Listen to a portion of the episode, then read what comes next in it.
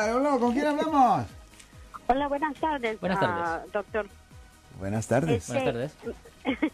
Mire, tenía una preguntita. Usted dijo el otro día que para agarrar el récord de una persona, por decir en California, hay que pedirla en Sacramento. Se puede Este, pedir del Departamento de Justicia en Sacramento, sí, señora.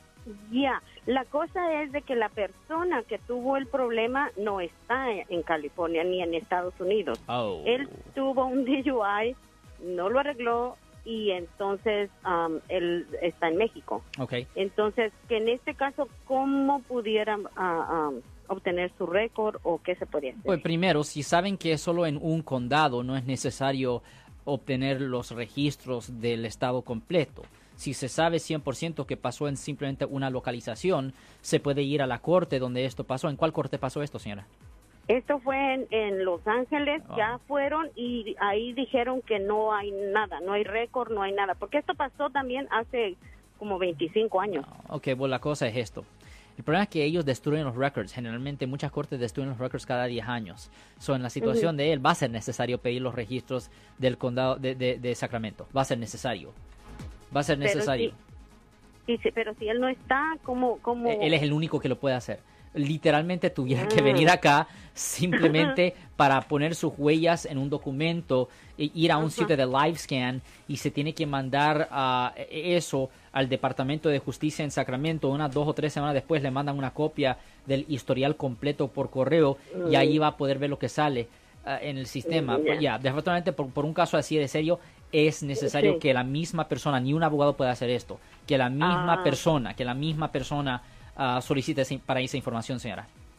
Sí, y no, y ahí sí ya, pues no, estamos fuera porque no no está él aquí y no hay manera de que él venga aquí, No. porque para que pida él visa eh, requieren que diga que él estuvo aquí, que tuvo problemas y basado en eso no le dan la visa. Ya, ya, es Ah. eh, como dice en inglés, es un catch-22, es una situación donde él tiene, ya, eh, en efecto no se puede hacer, porque él es el único que lo puede hacer legalmente Mm, y si él no lo puede hacer, no se puede hacer.